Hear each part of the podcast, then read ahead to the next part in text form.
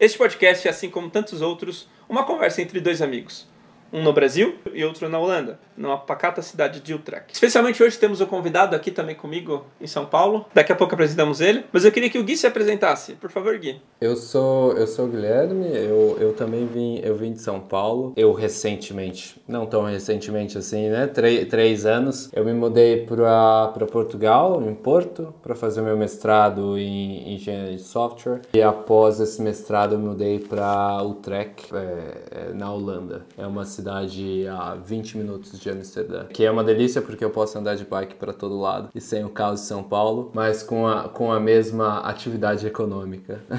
e agora se apresenta, Lucas. Opa, eu sou o Lucas, estou em São Paulo, coração comercial do Brasil. Estou trabalhando full time com a Badico hoje, no momento da gravação desse podcast, são duas semanas para o meu casamento. Exatamente duas semanas. Em duas semanas estou casando. É um momento bem, bem especial para mim. E eu tenho um amigo aqui comigo do meu lado. Se apresente, senhor Pedro. Opa, galera. Beleza? Sou Pedro. Eu moro em São Paulo. Atualmente estou trabalhando na Stone como full-time. Porém, como part-time, participo também da Badico. Fico um pouco mais nessa parte de consultoria, ajudando o pessoal, participando das reuniões estratégicas. E é isso aí. Vamos que vamos. Então eu quero agradecer aqueles que já conhecem o podcast, está voltando aqui pela segunda, talvez terceira vez. Mas aqueles que estão chegando pela primeira vez, nós dividimos o podcast em alguns trechos. Temos o, o nosso main topic, que hoje vamos falar sobre a experiência do desenvolvedor. É, e temos alguns trechos menores. E para o nosso primeiro trecho menor, eu queria puxar um pouco mais do, do, histórico do nosso convidado, Pedro, um grande amigo aí de longa data. E eu queria então misturar uma pequena entrevista com ele com o que ele aprendeu essa semana. Então, antes de mais nada, nada. Gui, você tem algumas perguntas para ele, não tem? Então, Pedro, é, a gente queria começar conversando um pouco com um resumo da sua experiência, com aonde você trabalhou, quem é o Pedro hoje e, e o que fez você chegar onde você está hoje. Beleza, Gui. É, cara, eu iniciei a quando eu tinha 17 anos, se eu não me engano. E eu iniciei como estagiário numa empresa pequena, uma startupzinha. E lá eu era full stack. Desde o começo eu atuei por duas empresas seguidas como full stack. E é até engraçado porque em um momento onde eu fui trabalhar numa agência como front-end, foi engraçado porque o fato de eu trabalhar como front-end, né, específico front-end, não mais com full stack, o mercado começou a me jogar para front-end, sendo que no começo, por exemplo, eu gostava muito mais de back-end do que de front. Então, um episódio engraçado. Mas eu tive um, uma percepção no começo, no, no meu primeiro estágio, que foi as coisas começaram a se tornar um pouco repetitivas e eu pensei, pô, será que só isso é programação? Será que tudo tudo aquilo que eu esperava de programação se resume a essas atividades. E aí eu procurei uma outra oportunidade, onde de fato as coisas se aprofundaram mais. Eu conheci sobre padrões, sobre frameworks, comecei a explorar um pouco mais do ecossistema de tecnologia e até mesmo já comecei a me integrar um pouco também com o negócio em si, com o produto, que são duas coisas diferentes, mas que juntas te dão um poder imenso. É... E aí, dado essas duas experiências, a primeira foi na MUBI e a segunda foi na Tegli. E então, essas duas empresas, esses dois estágios que eu fiz, é... eu era basicamente full stack nesses dois. Então, desde lá do banco de dados, infraestrutura, back-end e front-end. E aí, depois dessas duas, eu fui para uma agência, onde a agência tem seus prós e contras, mas mas te dá um dinamismo bacana em questão de puxar diversos projetos e você não ficar preso a um único escopo. Então você ganha um pouco dessa, dessa troca rápida de chave para você é, mexer com outros projetos. É, foi um dos maiores benefícios que eu encontrei, mas eu confesso que tinha algo que me bloqueava muito, que era a tal da VTEX. Nossa. Cara, eu simplesmente não conseguia ver futuro como desenvolvedor na VTEX porque as coisas já estavam prontas, né? Basicamente, eu me senti um pedreiro. Sim, tem uma coisa bem específica para falar aí. É, a VTEX é uma plataforma de e-commerce, certo?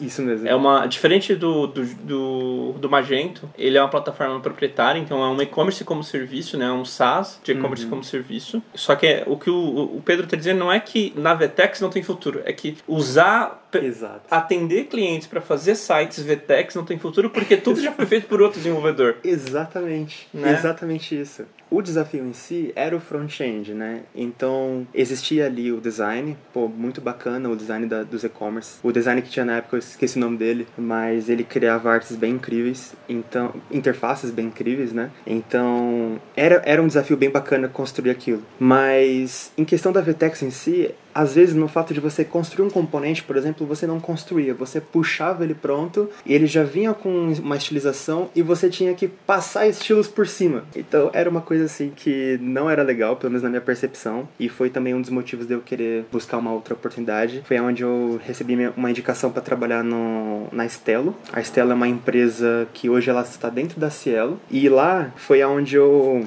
atuei pela primeira vez sozinho num projeto front-end. Então, olha só o mercado me jogando para front-end depois dessa primeira oportunidade, né? Então eu atuei sozinho nesse projeto, eu era o único front-end. Existia assim uma mini squad, aonde tinha dois back-ends, uma QA e eu de front-end e um gestor, né? Para gerir o projeto. Então foi uma experiência assim que tive muito a ganhar porque ter tomar essas ter autonomia para tomar essas decisões do, de como levantar o, o projeto front-end, do que trazer, explorar a comunidade para trazer é, soluções que a comunidade já tem sólidas ali para o seu projeto é, é algo assim muito bom de se ter, né? Esse ganho de autonomia é muito é muito bom para um desenvolvedor. E depois da da Stelo eu fui para Cove e na Cove foi onde eu conheci o Lucas. É, eu fui o primeiro desenvolvedor da Cove. Era eu e o Costa, basicamente. Então, na COV, nossa, eu tive diversos desafios de aprendizado, principalmente porque eu fugi um pouco do front-end em si e voltei para full stack. Então, a stack da COV já era uma stack bem desafiadora.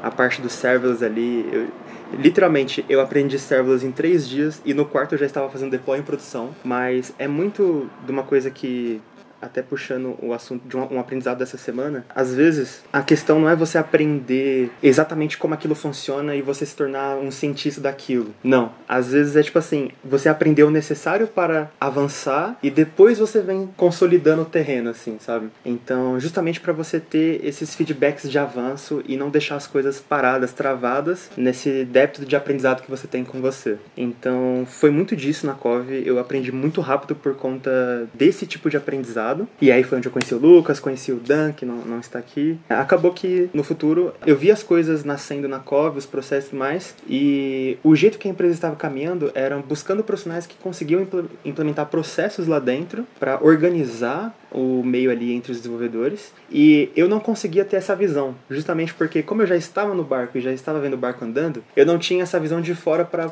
ver o que, que estava acontecendo para poder organizar. Então eu decidi sair da COV, foi aonde eu recebi uma oportunidade de entrar na Estônia e lá na Estônia eu pensei, pô, já é uma empresa maior, já é uma empresa que tem os processos consolidados e pode ser uma boa, pode ser uma boa para adquirir essa bagagem para poder, no futuro, talvez, se um dia eu for participar de outra, de outra startup, que é o que acontece hoje, estou participando da Badico, é, eu tenho um pouco dessas expertises de ajudar a construir um, um ambiente, processos, para organizar o meio ali da companhia. Então, esse foi o meu maior objetivo de entrar na Stone né? Em questões técnicas, assim, teve também, é, mudou, mudou a stack, é onde lá a galera trabalha mais com React, né? Até puxando ainda o front-end. Então, como eu não trabalhava com React, trabalhava com Vue.js, tive essa troca aí de, de tecnologia, mas super normal de acontecer. E, cara, eu acho que é isso. Desculpem pela essa Não, grande introdução. Que isso, foi da hora. Maravilha. E como você tomou essas decisões? Você, você já tinha um plano feito, assim, de carreira? Ou você tinha um gol que você já imaginava o que que era? Ou era algo mais, mais no momento, assim, você sentia que você precisava ir para certa direção e você tomava aquela decisão? Ou é algo que você já hoje já tem um plano, ah, eu quero chegar até esse ponto. Esse é meu objetivo em cinco anos, fazer tal, tal, tal coisa. Legal.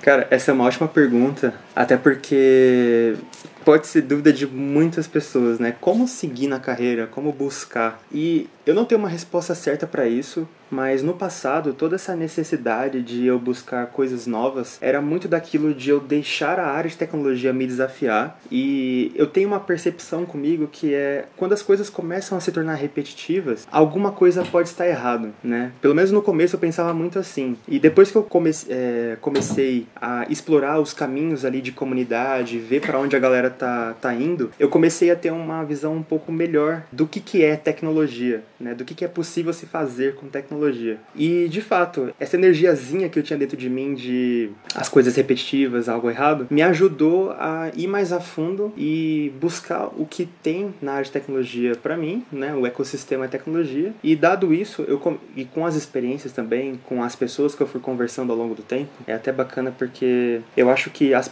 as pessoas que eu fui conversando ao longo da jornada foram pessoas que sempre acrescentaram para mim é, eu sempre também escolhi conversar com pessoas mais velhas do que eu, é, e isso me ajudou assim de forma surreal, porque essas pessoas mais experientes, né, nem mais velhas, mais experientes do que eu, elas parece que elas na hora de conversar comigo, elas me, me falavam de forma sincera o que seria bacana de eu fazer no momento que eu estava. E eu sempre fui muito de quando eu ouço uma pessoa, eu ouço, eu guardo comigo, né? Tudo que eu, o que eu escuto eu guardo comigo e depois eu começo a refletir em cima do que essa pessoa falou. E todos esses conselhos que eu recebi, essas, essas dicas de. Eu lembro de uma coisa até hoje, por exemplo, o John, cara, grande amigo meu, ele falou assim: Cara, é, sobre linguagem, escolha uma linguagem que vai te proporcionar, que esteja no momento, por exemplo, mas que vai te proporcionar um crescimento de carreira. Não adianta você talvez escolher uma linguagem que ainda nem caiu no mercado, por exemplo, e se aventurar nela e tipo assim você está pronto, mas o mercado não está pronto para te receber. Então, essa dica que ele deu, por exemplo, me fez pensar um pouco também em qual linguagem escolher e foi aonde eu fui para JavaScript, né? Porque tava e está super quente no mercado e foi um dos melhores conselhos que eu já recebi em questão de dar esse pontapé inicial. Então, me ajudou muito. Mas eu acredito que parte de onde eu estou hoje é graças às pessoas que eu conheci ao longo da jornada e também tem uma coisa que eu tinha anotado aqui de comentar é que o fato de você você ouvir mais e falar menos ajuda muito você a cada vez mais aprender o máximo com o que aquela pessoa que você está conversando tem a oferecer. Então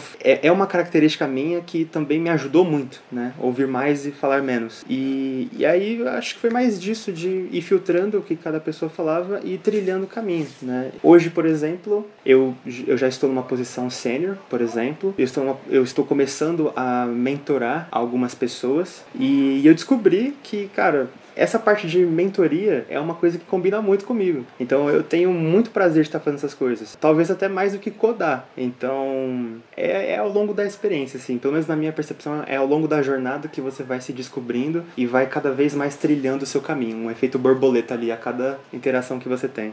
Legal. E em quanto tempo, assim, foi seu percurso? Foi desde 17 anos, certo? Hoje eu tenho 22. Cinco anos aí. Cinco anos. Animal. E, e, é um percurso, eu vejo assim, muito estável, né? Muito. Sempre passos muito bons, muito, muito bem dados, né? E, enfim, é, é animal. Trabalhar com o Pedrinho, dando uma, sei lá, um depoimentozinho aqui, é um puxado de saco.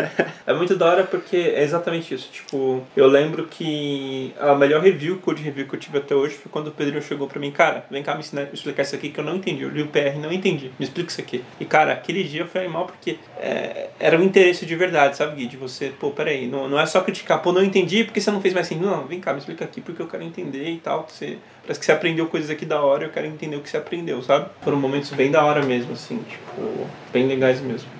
Agora, agora eu tenho uma pergunta específica. Você falou um pouquinho do que você aprendeu, mas eu queria questionar você. Essa semana, se pegasse um aprendizado da semana, o que, que você aprendeu que foi super valioso, sabe? O que que, sabe, um destaque, assim, aprendizado destaque da semana? Cara, eu acho que é muito nessa de o aprendizado sobre a mentoria. Por exemplo, recentemente nós temos dois jovens trainees na Badico, né? São três agora. Três? Olha só. Estar com eles no dia a dia, é, ouvir o que, a, sentir as dúvidas que eles têm, te traz um, uma, um sentimento de, ao, ao mostrar como funcionam as coisas não é só mostrar como funciona, mas explicar da melhor forma para que eles possam entender e seguir dali para frente. Eu tenho um pouco disso de explicar voltado ao resultado. É, foi até um, um, dos aprendizados, né? É, que explicar voltado ao resultado gera algum, algumas coisinhas alguns débitos, que são débitos referentes a beleza, a gente conseguiu alcançar esse objetivo, mas como de fato as coisas funcionam? Então, talvez isso eu deixaria um pouco na questão de você ser o autodidata, de buscar as respostas para isso E em equipe, a gente foca em resultado para cada vez mais ter esse sentimento de progresso. Claro, o caminho do, do resultado, ele exige, ele exige alguns ensinamentos, algumas explicações, então sempre focado ali. E beleza. Então, dado todos esses novos conhecimentos de estar tá ajudando a galera ali a dar os primeiros pontapés, é, falando mais específico ali no serverless, por exemplo, traz um pouco disso de você explicar da melhor forma. Então, até comentei sobre o meu jeito de explicar direto ao ponto. Para chegar direto ao ponto, você exige alguma curva ali de aprendizado onde você tem ali as explicações, os aprendizados. E uma, da, uma das experiências que eu tive recente, essa semana, foi justamente um feedback que eu tive de um dos trainees, né, do Arthur, e ele comentou sobre o trabalho em grupo, que para ele, para o perfil dele, o trabalho em grupo, o fato de você estar ali numa chamada com outra pessoa, às vezes, às vezes você um, um, uma deixa de um silêncio, por exemplo, você acaba tendo uma percepção de, pô, eu preciso responder algo nesse silêncio. Mas não, porque vocês dois estão aprendendo ali. Às vezes o silêncio, até que o Lucas comentou, e, o silêncio ele pode ser também representado por uma pergunta. E aí eu conversei com, com ele, né? Eu, ele pediu um eu dei um feedback para ele, que para ele aproveitar esses momentos de par, justamente porque pode não, pode não ser um perfil, esse perfil do, do trainee, ele é um perfil um pouco parecido com o meu nessa questão de numa chamada ali para resolver um problema, eu também tinha ou tenho um pouco disso de travar justamente por não ter a resposta. Mas quanto mais a gente se embarca nesse meio de estar ali junto e resolver junto, isso vai criando primeiro o aprendizado, né, de você estar ali lidando com buscando por respostas no meio pra gente é numa pressão, mas aquela pressão não existe, é, é uma coisa interna. Então, estar nesse estar em, cada vez mais envolvido a isso vai eliminando esse sentimento, ao invés de você lidar com isso como se fosse uma pressão, exercitar em cima disso é bom porque pensa que aquele código, aquela solução, ela não é sua. Ela não é tipo assim, ah, eu decidi fazer de tal forma. Não é. As coisas que a gente faz, até puxando a experiência do desenvolvedor, as coisas que a gente faz como desenvolvedor é para outros desenvolvedores, né? Esse grande resultado que a gente faz para outros desenvolvedores acaba que tendo um objetivo final. Enfim, quando a gente escreve uma linha de código, por exemplo, essa linha de código não é para a gente, não é para a máquina. Ela é é para outras pessoas, para as outras pessoas que vão também mexer ali, porque você não trabalha sozinho, né? Você trabalha em equipe. E ter essas experiências de trabalhar em par, eu até pensando aqui, por exemplo, não é uma coisa que eu tive no início da minha jornada, mas com certeza é uma coisa que eu gostaria muito de ter, porque te faz crescer muito nessa questão de trabalhar em equipe, que é super importante. Animal. E o que acha? É algo válido? Sim, com certeza. É, vamos falar aqui sobre o último tema, já para encerrar, encerrar, esse trecho curto, que seria como hoje, é, além de estar tá ali trabalhando em par, a, a experiência assim, do, do, seu parceiro, do seu colega de, de trabalho, como hoje você faz para se manter atualizado? Porque eu acho que hoje o mercado de trabalho, em relação a desenvolvimento, é muito rápido. Né? Se você passar dois meses sem sem, sem pegar um artigo ou sem fazer nada em relação a estudo ou para se atualizar, rapidamente você se perde, né? É muito engraçado. É, é, até um pouco sufocante, às vezes, eu acho que se diria, porque você precisa mesmo estar sempre ali, sempre tentando se atualizar. E se você se acomodar, que é uma coisa que me parece que você nunca fez, você perde, né? E como, como você, Pedrinho, você se, se mantém atualizado? Quais são suas suas técnicas de manter toda essa, essa base de conhecimento que eu quero roubar às vezes. Cara, maravilha. Exatamente sobre isso, mas puxando um contexto. No passado, basicamente toda a minha formação ela foi feita a partir de ensinos online. Hoje, por exemplo, eu não, não tenho faculdade, é, então tudo que eu fui alcançando foi ali puxando um curso online, é, puxando um artigo. E os cursos online eles me ajudaram muito, porque no começo eu não ia direto, por exemplo, na documentação que o pessoal tanto fala, ah, vai na documentação e tal. Não, para mim ir na documentação direto era uma coisa difícil. E num curso online, por exemplo, o professor ele tinha todo o cuidado de mastigar aquele assunto para você. E eu queria até falar em especial da Alura, porque basicamente toda a minha formação é em cima da Alura. Eu perdi a conta de quantos cursos eu já não terminei lá e sempre foram cursos voltados ao que eu estava atuando no momento. Então, quando eu estava no back-end, eu fazia cursos voltados a back-end, quando eu estava no front-end, eu fazia cursos voltados a front-end. E o legal é que no meio desses cursos, eu sempre descobria boas práticas, sempre descobria tecnologias que ou, ou bibliotecas que te ajudavam na validação de alguma coisa e tudo mais. E esse curso, além de me dar esse conhecimento, também era uma forma de me atualizar. E a parte engraçada é que durante a, a jornada eu comentava da Lura pro pessoal, mas o pessoal meio que falou assim: ah, pô, não tenho saco para curso online, o professor explica desde lá do zero e tudo mais. Mas tem uma coisa que eu aprendi quando eu estava lá na COV, fui até com o CEO, uma vez ele comentou que relembrar é aprender. Então, cara, isso é uma das frases que eu levo pra vida. Quando eu pego, por exemplo, um artigo, por mais que o comecinho ali é algo que eu já sei, pode ser que no meio daquele artigo tenha algo que eu ainda não sei. E é muito comum de acontecer. Por exemplo, com os trainees. Os trainees chegaram na Badico. Pode ser que algumas coisas ali eu já sei, mas tem coisas que provavelmente eles sabem que eu não sei. Então é sempre vai existir essa troca. E como eu, eu me mantenho atualizado? Eu sigo algumas algumas pessoas no YouTube. Eu sigo a Alura, por exemplo. A Alura acho que eu vou falar bastante porque é basicamente o core assim do meu aprendizado. Mas eu sigo por, recentemente, por exemplo, é, eu sigo o Eric Eric Wendell. Então recentemente ele lançou um curso de serverless e lá tem diversas diversas boas práticas, diversas formas, não diversas formas, mas formas muito boas de resolver as coisas com serverless. Eu sou um pouco suspeito para falar porque eu ainda estou no começo do curso, mas é uma forma também de se manter atualizado, porque essa galera que prepara esses conteúdos, no caso do Eric falando específico, preparando ali o curso de serverless, o cara ele teve todo o cuidado de trazer o conteúdo atualizado da melhor forma. Isso, com certeza, pelo menos na minha opinião, quebra muito do caminho que você teria que fazer para alcançar todas essas boas práticas. Imagina toda a experiência que você tinha que, teria que ter para alcançar o que ele já está resumindo para você naquele curso. Cursos de coisas específicas geralmente tendem a te ajudar a se manter atualizado. Essa é a minha percepção, por exemplo, e fora também de você seguir artigos. Às vezes, em artigos, eles desvendam, desvendam tantas coisas. Por exemplo, recentemente você compartilhou compartilhou o artigo lá do Webpack sobre. Não é Factory. Exato. É, era em relação aos micro, microserviços. É, Exatamente. Como... É, então, os artigos, perceba também que é uma outra forma né, da gente estar tá se mantendo atualizado. E o que você fez é uma das formas assim mais comuns, que é você, por conta própria, ir lá e tem alguma necessidade ou alguma curiosidade. Então você buscou ali pelos microserviços de front-end e depois compartilhou ali num canal, onde esse canal várias pessoas tinham acesso. Então você acabou de promover um, um conhecimento, por exemplo, um conhecimento atual para muitas pessoas. E, essa, e, isso é uma troca onde você consegue se manter atualizado também. Maravilha, maravilha. Eu acho que Sim, é isso do primeiro trecho, certo, Lucas? É, eu acho que a gente pode Sim, chamar perfeito. agora os. Bom, gente, o Pedrinho deu uns spoilerzinhos aí, algumas coisas que ele falou sobre a questão da experiência do desenvolvedor, mas o que eu queria puxar aqui com a experiência do desenvolvedor, eu quero definir primeiro isso. Então eu queria primeiro ajudar a gente definir o que é experiência, né? Para mim, na minha visão, é o seguinte: o sentimento é bem subjetivo em alguns aspectos, mas é aquilo que você sente quando você está trabalhando num projeto ou numa code base. Então, por exemplo, vamos puxar aqui coisas que eu e o Pedro conhecemos, como foi trabalhar. É sobre isso que eu quero falar. Antes, de, antes da gente falar sobre os vários, é sobre esse tipo de coisa que eu quero falar, sabe? É, porque em um momento a gente está consumindo, mas tem um momento que a gente está criando isso, sabe? Então a gente é responsável também por parte desse, dessa experiência. Então, primeiro lá, é, eu tenho uma pergunta. Quando vocês lembram de ter tido uma ótima experiência de desenvolvedor? Você chegou num, numa code base e você, cara, que da hora, que coisa top, que da que gostoso trabalhar nisso, sabe? Quando foi a última vez que vocês lembram de ter tido esse, esse sentimento? Caraca.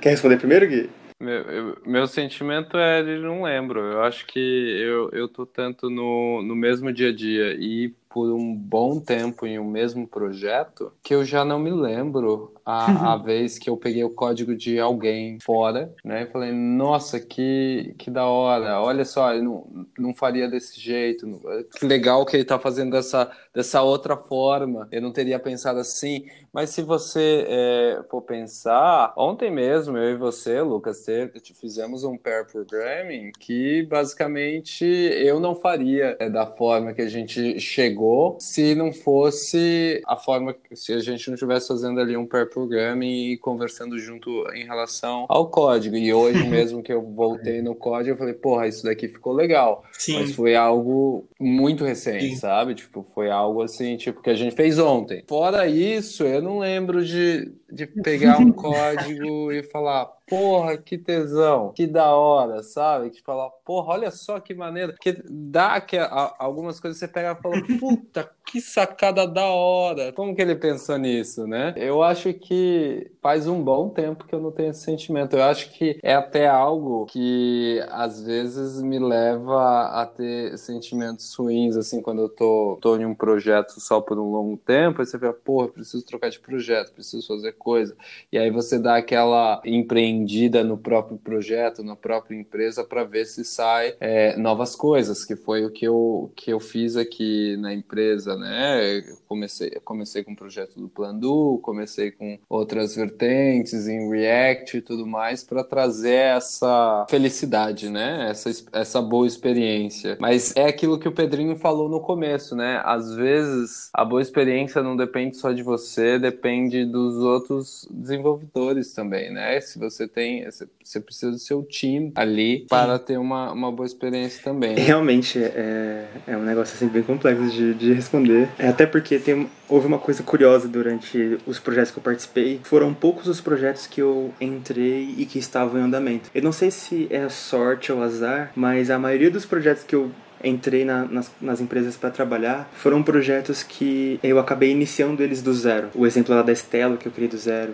O da Cove, como primeiro dev, por exemplo, foi muita coisa do zero. A Stone, que é a, a, a empresa que eu estou atualmente hoje, entrei no time também para começar um outro projeto do zero. Realmente para mim é uma coisa difícil de, de dizer, mas em relação a código. Mas em relação à arquitetura, por exemplo, eu teria uma coisa a dizer, que é sobre a arquitetura de eventos. Assim, num sistema tradicional, no monolito, por exemplo, onde você levanta a máquina e põe seu servidor lá, ok. Mas quando você está trabalhando numa arquitetura que é baseada em eventos e você vê as coisas interligando uma nas outras, você por exemplo, o exemplo básico de você fazer lá o resize de imagem. Você faz o upload no bucket e acabou. Esse é o trabalho da, da, da do front-end ali, por exemplo, fazer o upload da imagem no bucket. Só que a partir daquele momento, tem uma lambda trigada para aquele tipo de evento no bucket, quando um novo arquivo aparece. Um novo arquivo apareceu, ele triga a lambda e lá tem o pedaço de código isolado. Então perceba que houve um, uma comunicação assim, na minha opinião, fantástica, né? De uma ação gerou uma reação. E da lambda ali, ela fez o resize e gravou, talvez no mesmo bucket, numa pasta diferente. Só que essa pasta diferente ativa uma outra lambda, né? O upload de imagem nessa pasta diferente ativa uma outra lambda, que gerou uma outra ação. E que essa outra lambda recebeu a imagem de resize e gravou no banco, por exemplo. Então, olha o fluxo que aconteceu a partir de eventos e não a partir de uma receita de bolo de fato que você foi lá e falou, vai acontecer isso, depois isso, depois...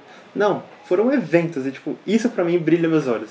Porém, não, não é relacionado a, relacionado a código, né? Não, mas, mas tem a ver também, porque eu acho que parte da, da beleza daquele da do Communication Service. Você quer falar um pouquinho sobre esse serviço, Gui, que a gente desenvolveu aqui na Badico? Você... Isso, exatamente. Que ele é Communication, mas ele hoje só tem e-mail, né? A gente Exato. tem que adicionar mais coisas lá depois. Falar um pouquinho aí do, do que você achou. Você como cliente vê aquele projetinho e você como dev também. Poxa, é verdade. Eu, eu, eu não, tinha, eu não tinha lembrado desse, desse aí. Que até o ponto que eu falei, putz, eu preciso disso na empresa toda.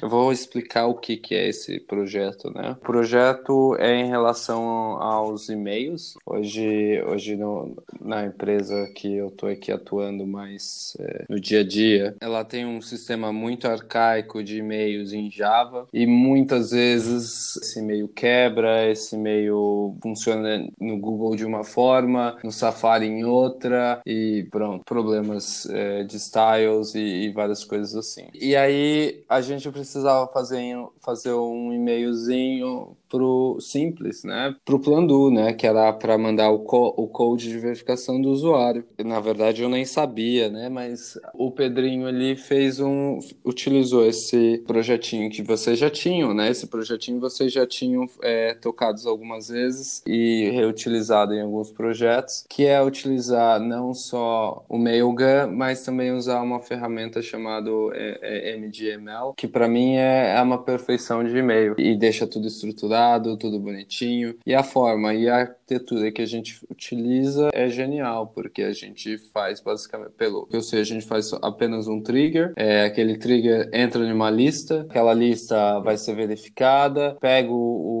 o, e-mail correspondente no e-mail, aí sim dá um fire naquele e-mail utilizando o, o padrão do MDML que tem um formatinho todo bonitinho. E para mim, que estava ali quando utilizava um e-mail que eu precisava atualizar HTML, CSS e tudo mais. Quando eu vi aquilo, eu falei, aça, eu preciso disso. Eu preciso disso pro Plandu e eu preciso disso pro, pro projeto atual, que é um projeto mais antigo, tem, sei lá, seis. É, e animal, é, esse projetinho tem um pouco do que o Pedro falou, né, do arquitetura evento, e eu gosto muito que ele tem dois momentos, né, tem, a, tem um momento que ele está executando o runtime dele, né, tipo, ele tá, tá esperando uma notificação, para daí mandar o um e-mail, né? Ou fica ouvindo uma fila. E tem um momento de você criar o e-mail, que foi uma das coisas que o Gui brilhou os olhos, que é uma outra, uma outra thread. Você cria o e-mail na sua máquina e daí você synca o e-mail com S3. Cara, é fantástico. É fantástico, é uma coisa linda de Deus. Até para desvendar o porquê que o pessoal tá gostando bastante do MJML, o Gui comentou da dor de você criar um template de e-mail com HTML simples e disparar para um cliente. E esse cliente ele pode estar no Outlook, pode estar no Gmail, pode estar em vários motores aí de leitura de e-mail. E a sacada do MJML é justamente assim, você escreve o template de e-mail com a sintaxe do MJML, porém o MJML, ele por ser uma ferramentazinha, uma, uma frameworkzinha, uma lib para te ajudar, auxiliar na construção de e-mail, você compila isso. Quando você compila, aquelas suas tagzinhas do MJML, ela vira todo aquele HTML que ele já está nos padrões desses outros motores de e-mail. Então, isso realmente é de brilhar os olhos, porque quem já fez aí template de e-mail sabe que é, é complicado. Eu tive, só para dar um contexto, eu tive, eu acho que mês passado, todo mundo recebeu o mesmo e-mail, que era do saindo da ferramenta, e todo mundo em browsers diferentes, em ferramentas diferentes de e-mail, abrindo e-mail, e apenas um, o botão principal, ficava com fundo azul e com a letra azul, ou seja, o, o Anchor tinha um Anchor lá dentro e ele ficava azul. E, e todo mundo não tinha, só exatamente aquela pessoa. E aí vem aquela dor de cabeça, o que fazer? E, e, e, para e pra ser, e pra ser mais chato, era uma pessoa importante que olhava e era chata. Que tá azul? Nossa, que, que chatice. Que é, é aquela. Qual é o nome do.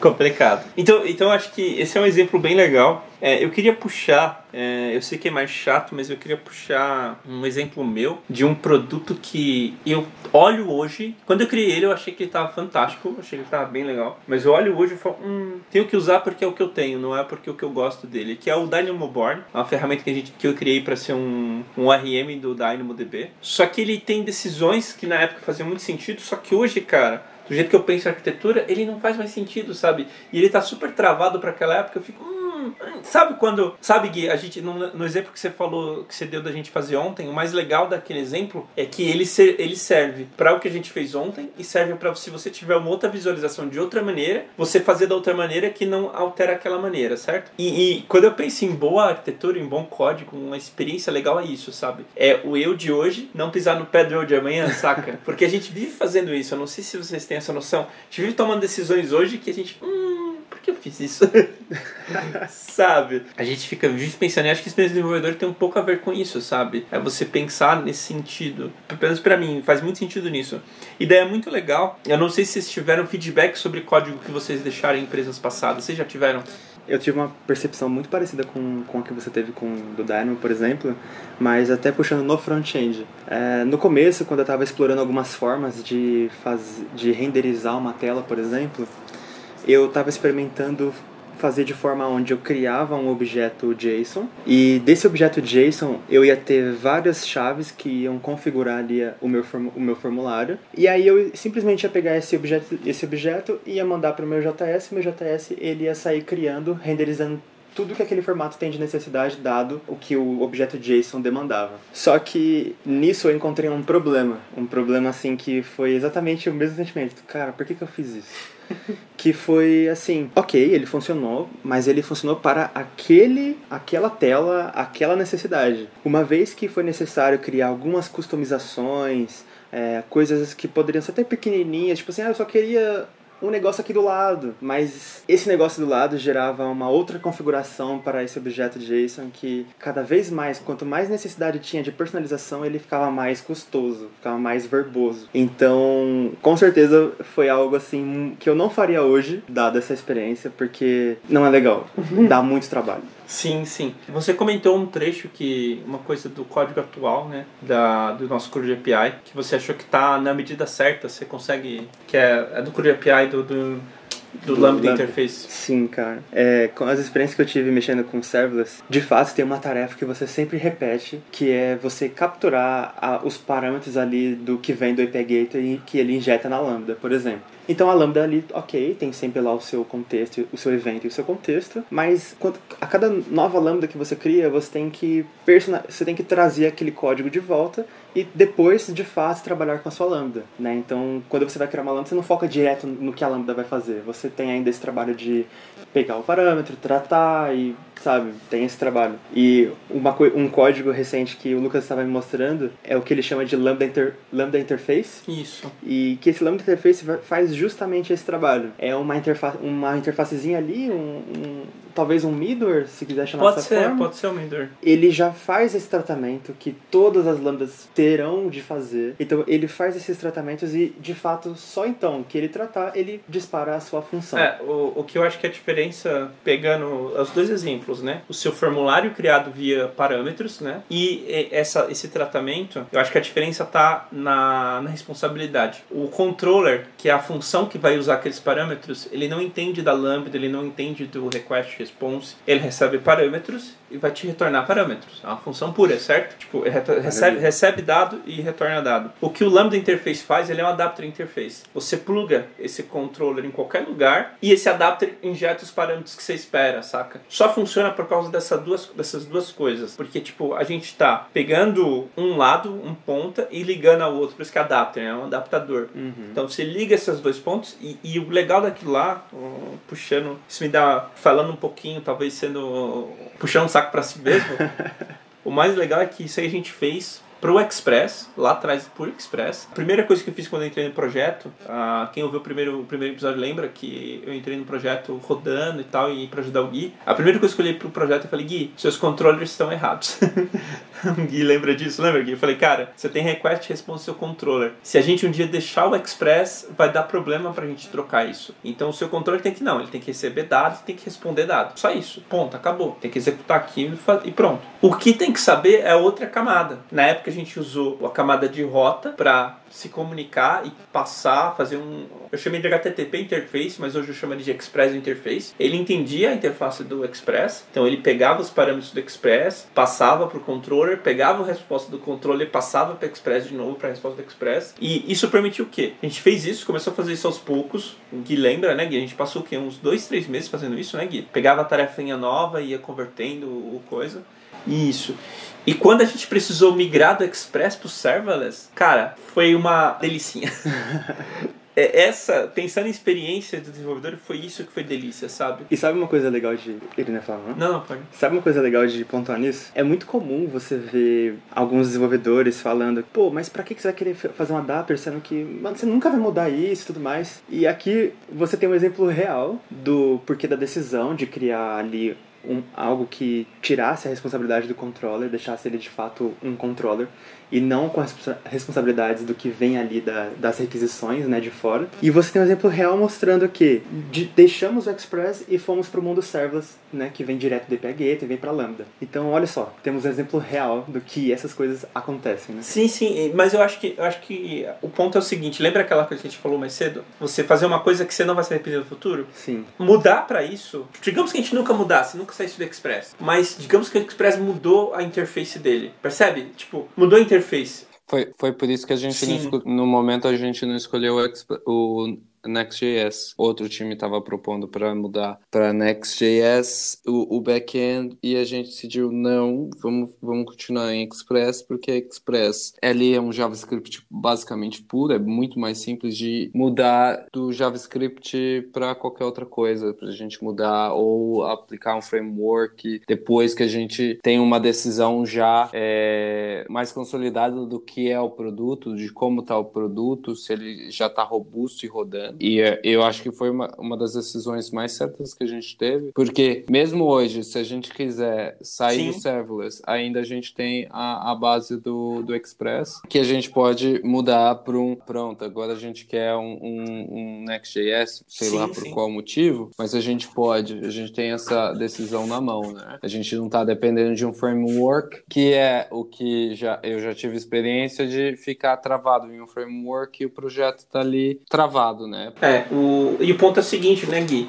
O próprio Express podia mudar, né?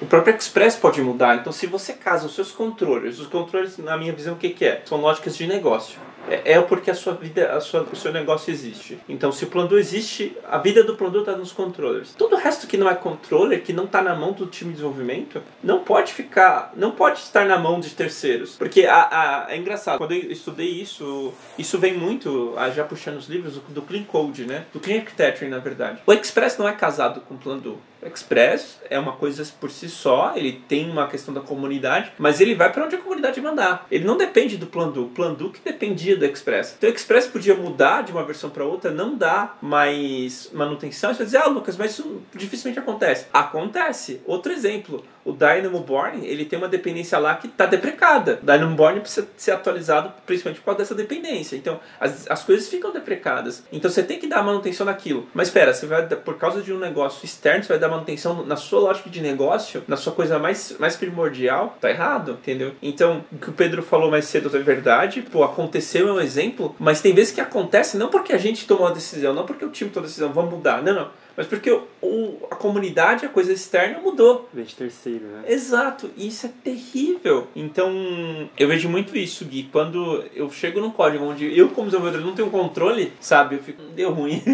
deu ruim. Cara, eu recentemente estou tendo uma, experi uma experiência de construir os componentes ali com, no front de forma um pouco diferente. O que seria o comum, ou pelo menos o que eu imagino que seria o comum? O comum seria você, provavelmente tem ali uh, uh, o seu projeto, vou dar o exemplo que ele está em React, por exemplo, e o seu projeto ali em React, você tem lá, você constrói ali sua estrutura base de roteamento e tudo mais, e logo após você já começa a criar ali seus componentes, suas páginas e beleza. Então, uma vez que você começa a criar ali suas páginas e já começa a criar o código ali dentro, é, aquilo ali fica muito engessado. Né? As, os seus componentes eles estão engessados. Você compartilhar isso é, para o resto da sua aplicação acaba sendo um pouco custoso. A princípio é um aprendizado, porque você vai entender que parte das coisas que você fez elas poderiam estar agora componentizadas para você reutilizar isso ao decorrer do seu código. Mas a experiência em si que eu queria compartilhar é sobre o que o Storybook ele prega do tal do CDD, que seria Component Driven Development. Então, o fato de você construir os seus componentes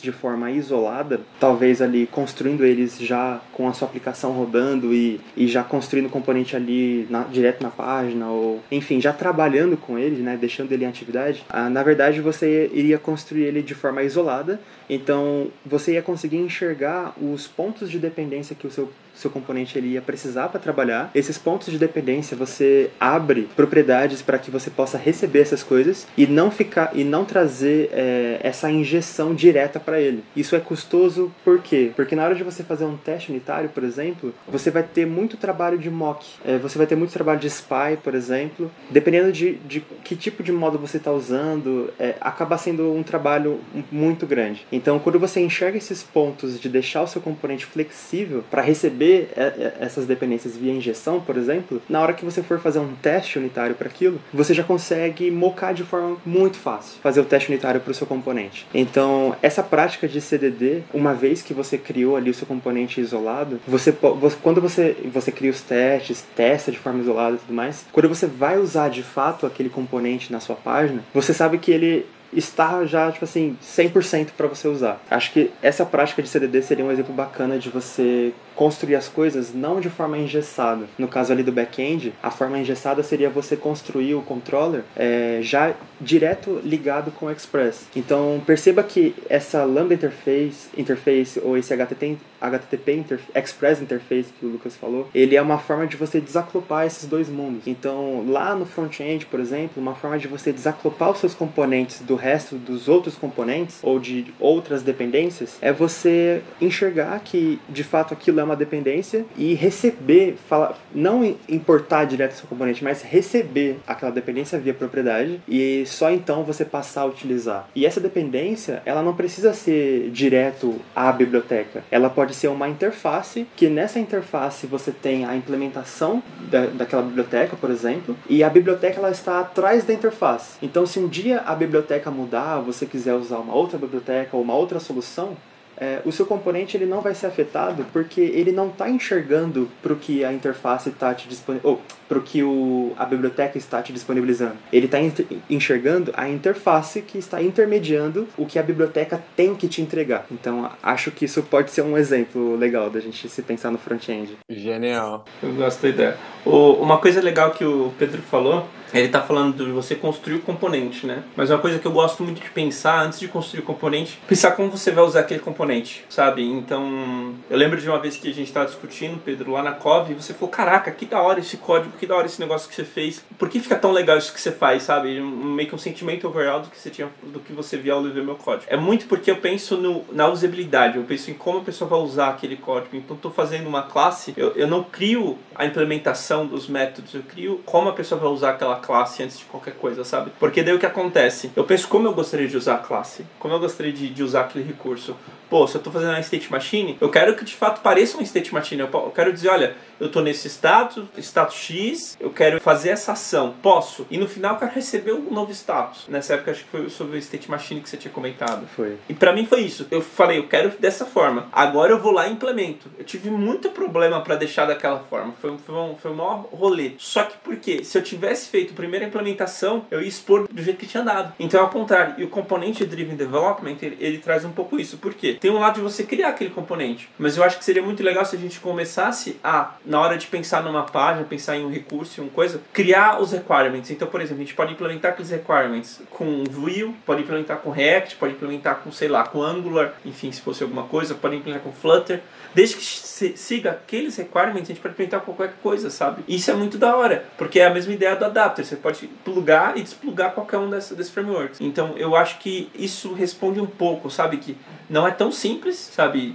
plugar e desplugar esses vários frameworks que a gente depende muito, né? Depende pra caramba do React, depende pra caramba do Vue, se tá usando Vue ou do Angular, se tá usando Angular. Mas eu acho que ao pensar dessa forma que o Pedro tá trazendo, meio que você tá pensando na interface antes de qualquer coisa, sabe? O que eu queria trazer é que tem um movimento bem grande, principalmente do pessoal que vem do Rails, de você pensar no software como um trabalho de artesão. Software craftsmanship é exatamente isso. São princípios e o software como artesão. E esse manifesto do software craftsmanship ele fala exatamente sobre esse prazer. Ele fala que um desenvolvedor, ele é mais do que alguém que recebe ordens e executa conforme requirements. Ele é alguém que coloca uma parte de si ali, né? Ele deixa a parte dele no, tra no trabalho. E por ele fazer isso, ele é um artesão. O sentimento que ele traz é muito importante, sabe? No Checkpoint, a gente vê aqui na Badip, tem uma reunião semanal para o pessoal falar um pouquinho das coisas e tal. E trouxeram uma citação do livro do, do Zeno Rocha. Acho que 14 hábitos de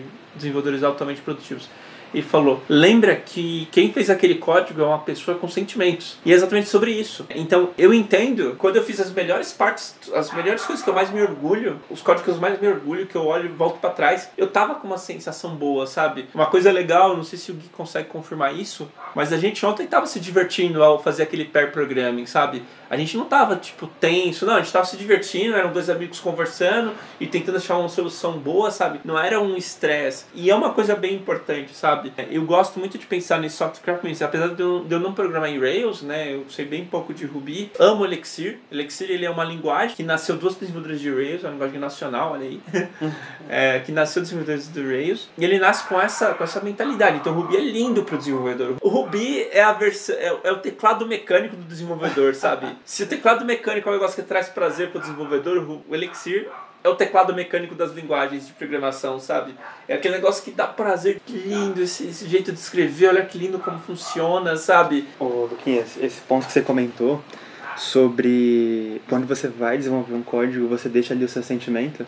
Até abrindo um parênteses aqui, é um ponto muito importante porque às vezes quando você vai entrar num projeto novo, você está ali se integrando ali com a equipe, às vezes você pode receber feedbacks aonde a pessoa critica ali o código, critica como foi feito, mas às vezes ela não entende em que, em que contexto você estava inserido, o que, que você estava passando naquele momento. Ah, talvez você, a empresa, o momento, né? Tem um, tem um contexto gigantesco ali. E receber aquelas críticas, cara, é muito desanimador para um desenvolvedor. E o toque seria mais de, assim, assim, de quando você entrar num projeto novo, aonde você enxergue é, melhorias, encare de fato como melhorias, não como que aquilo está ruim, né? Refactoring é uma prática comum da gente fazer no dia a dia como desenvolvedor. É, não é uma coisa que tem que ser odiada, é uma coisa que tem que até se achar bacana esse tipo de coisa, né? Você está melhorando algo, a ideia é que você melhore para suportar cada vez mais e mais e, e assim por diante. Então seria mais esse toque porque é, é um pouco comum da, do pessoal, quando entrar num projeto novo, ter um pouco desse pensamento fechado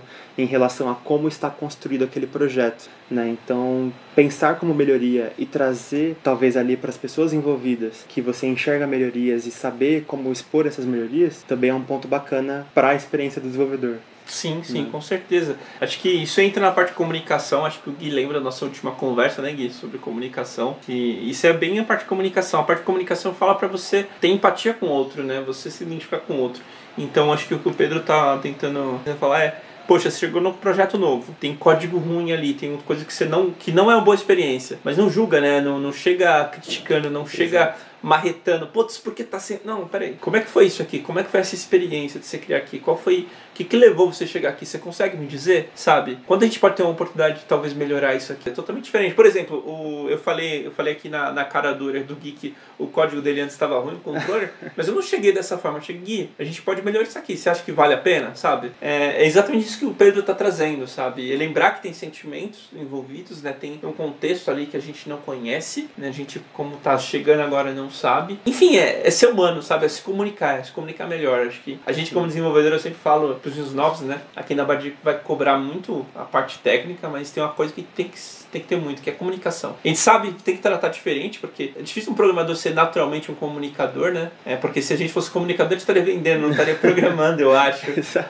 Eu, eu, eu, tenho essa desconfiança. Mas o fato é, a gente tem que exercitar a comunicação sempre, né? E empatia faz parte da comunicação, né? Sim. Ela, ela impacta 100% aí o modo como você se comunica. Maravilha. Vamos resumir?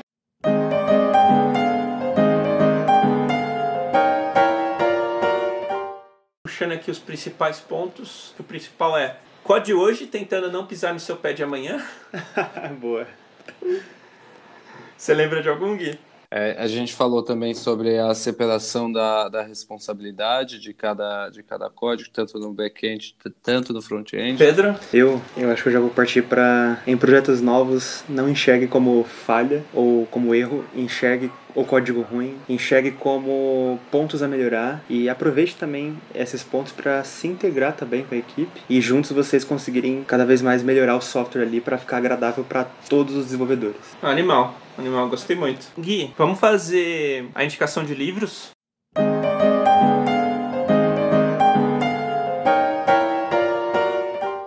Vamos pular agora para a indicação de livros. Sempre tentamos sintetizar algumas, algumas fontes de conhecimento. Hoje, especialmente, temos livros e cursos, graças ao nosso convidado Pedrinho. Eu vou falar do primeiro livro aqui que nós citamos durante o episódio.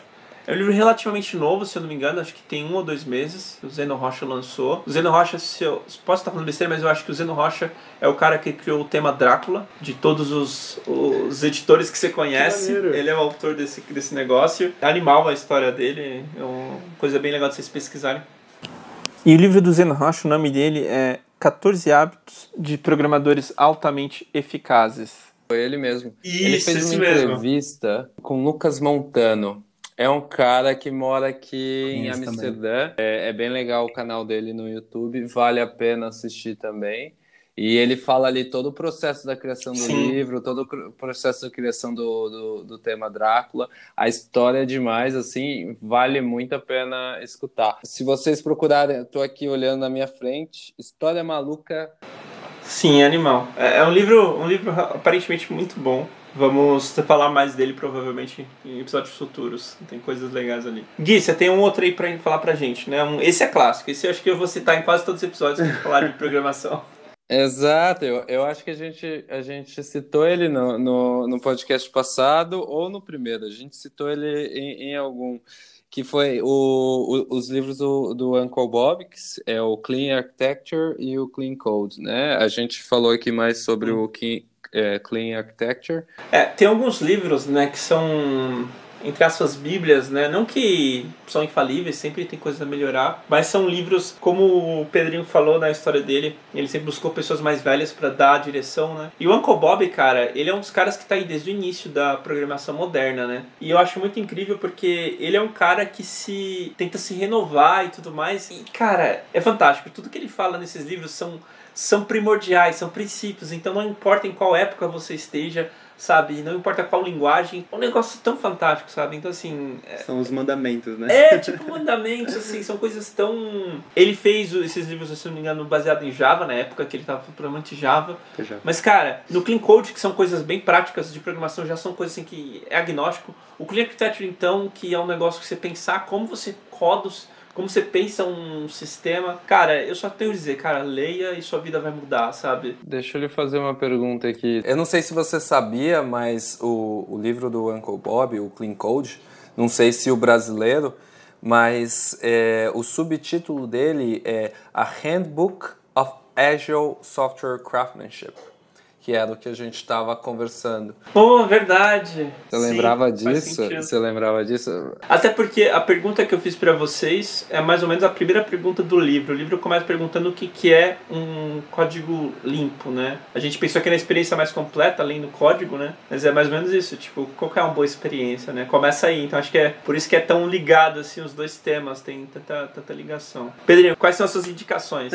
Beleza, então falando da Lura, né, que eu comentei, é basicamente toda a minha formação, até quem quiser ver ou até se orientar com os cursos que eu fiz, por exemplo, lá no LinkedIn tem todos eles, uhum. então tá tudo lá marcadinho. Mas até falando da Lura, o que mais agrega para mim, antes não tinha essa ferramenta de formações. Antes, quando eu, estudava na Lura, é, ainda não tinha isso. Então eu literalmente ia procurando ali pelos cursos, já tinha mais ou menos assim um grupo de coisas, o que, que era programação, o que, que era front-end, o que, que era soft skills, mas não tinha formações do tipo, quero me tornar um profissional React como que eu faço? Quais cursos eu faço? Então, a recomendação seria justamente para a Lura em relação às formações, porque lá vocês vão conseguir encontrar, é, talvez, é, ferramentas, tecnologias e uma gama de cursos em sequência que já vão direcionar direto ao objetivo. Então, é uma ferramenta bem bacana. Eu já cheguei a comprar alguns cursinhos na, na Udemy, mas é muito disso que eu comentei. Quando você compra um curso de algo específico, beleza, é algo específico, você vai aprender sobre aquela ferramenta. Agora, quando você participa de uma formação, você se sente progredindo, você se sente evoluindo naquela formação que seja, por exemplo, React. Pelo menos esse é o sentimento que eu tenho ao fazer uma formação React e ao fazer um curso de React, por exemplo. É. E outro curso também seria o, recentemente o do Eric Wendell para a galera de back-end. Então, eu sou um pouco suspeito para falar ainda, mas eu já fui em palestras dele, o cara manda muito bem. Seria o curso de serverless. Então, desde o início ele, ele já fala ali sobre boas práticas, sobre formas manuais e formas automatizadas de fazer aquele processo ou aquele deploy da Lambda, por exemplo, com serverless, sem serverless. Então, com certeza é um outro curso que vem muito agregar e fazer um curso desse, por exemplo, é muito daquela mentalidade de se você busca os caminhos sozinhos, você talvez vai demandar uma gama de tempo que pode ser resumida por alguém que já passou por isso, por exemplo, as, os instrutores da Alura, o Eric, eles já passaram por várias coisas que estão ali resumindo para você todo aquele aprendizado para você ir direto ao ponto. Para quem está começando, isso é muito legal, porque você consegue sair da estaca zero para o mercado de trabalho em um curto período de tempo. Então, pelo menos para mim foi isso. É, os cursos que eu fiz na escola, por exemplo, não foram suficientes se eu não tivesse a Lura do meu lado e se eu não tivesse as pessoas e os artigos, por exemplo. Então, teve um peso muito grande os cursos. E, é, são esses que eu recomendo a princípio. Animal.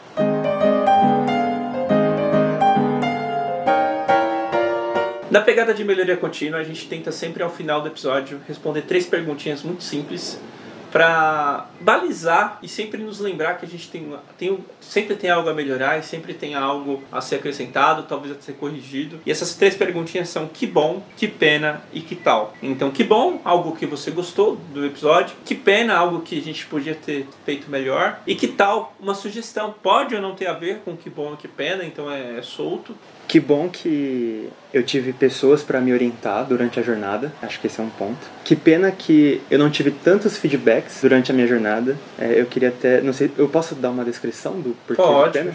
Pode, feliz. Até trazendo um contexto, recentemente eu estou fazendo um artigo chamado Empresas Extremamente Qualificadas e eu estou reforçando alguns assuntos e um deles, por exemplo, é sobre o feedback. E feedback é uma das ferramentas mais importantes para você manter o engajamento e o crescimento do profissional. Então, talvez algumas vontades que eu tinha ali de buscar coisas novas poderia ter sido do simples fato de eu não estar tendo um feedback do de como eu já estava sendo naquele ambiente, né? E com as coisas que eu estava fazendo, coisas que eu errei que poderiam ser, serem poderiam ser corrigidas, que nem o Lucas comentou.